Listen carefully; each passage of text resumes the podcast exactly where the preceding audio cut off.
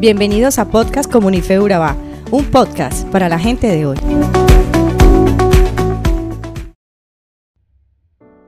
Reanudamos hoy, querido oyente, nuestro viaje por el libro del profeta Zacarías.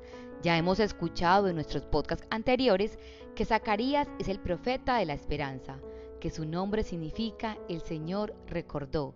Es muy interesante recordar que su voz es una de las últimas del Antiguo Testamento. Y paradójicamente, el Nuevo Testamento comienza con un ángel apareciéndose a un hombre llamado Zacarías, quien es un sacerdote, el cual es el esposo de Elizabeth, la prima de la Virgen María, quien fue madre de otro profeta llamado Juan el Bautista. Por lo tanto, diríamos que este nombre de Zacarías o el Señor recordó es muy significativo porque Zacarías es el profeta de la esperanza.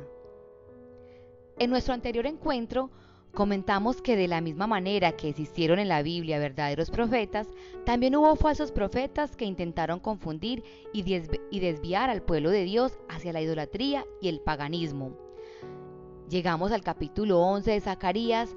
Como veremos, este capítulo presenta una fuerte constante con los anteriores en los que el Mesías se presenta como un pastor maravilloso.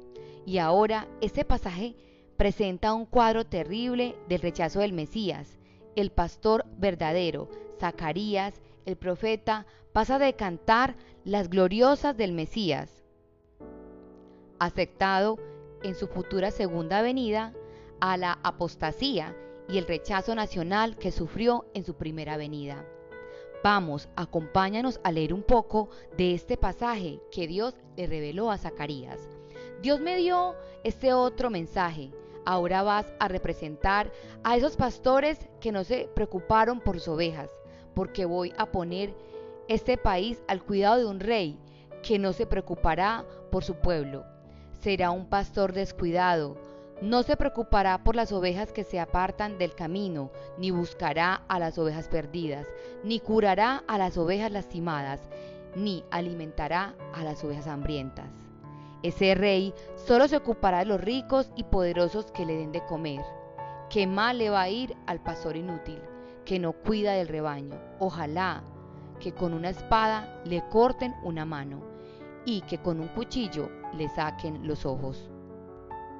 En estos versículos Dios invita al buen pastor a abandonar al rebaño, dejándolo expuesto a toda clase de peligros.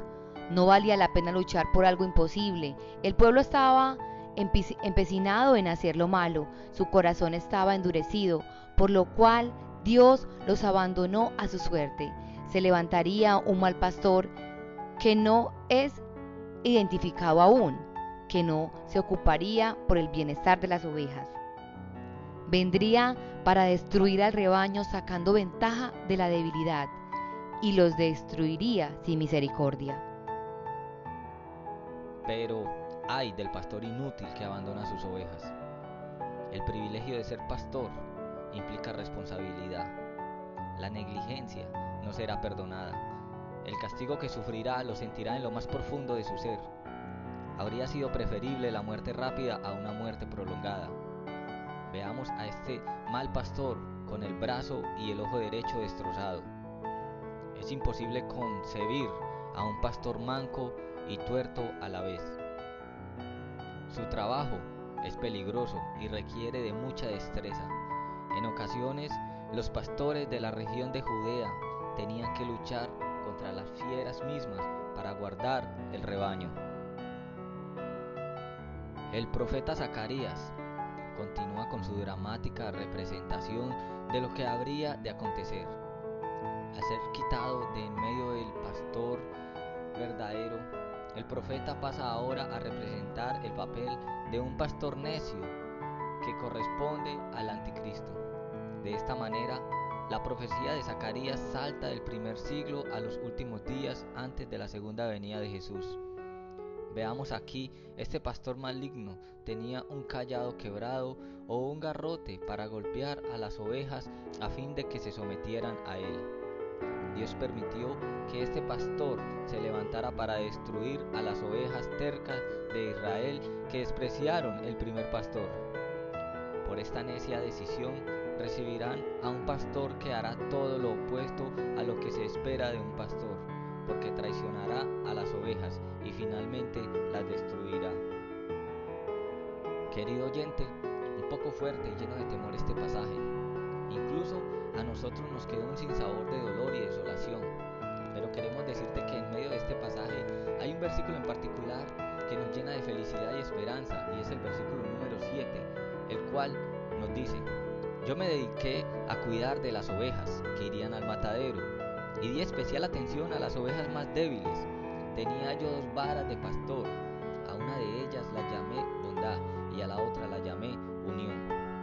Los pastores en aquel tiempo llevaban una vara para protección y una vara como callado para dirigir a las ovejas.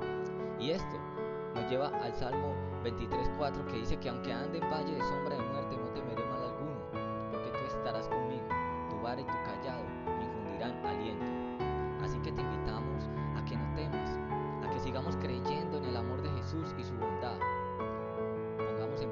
enseñanzas y tengamos la esperanza de que Él inició una obra en nosotros y la va a perfeccionar.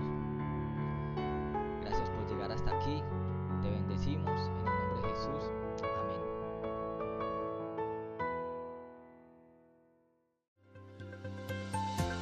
Somos Comunife Urabá, un lugar para la gente de hoy.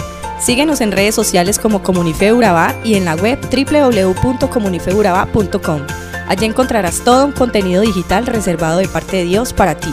Nuestras reuniones miércoles 7 y 30 pm, toda una experiencia de oración y domingos 9 y 30 am destacamos la importancia de Dios en nuestra vida al compartir en familia. Te esperamos.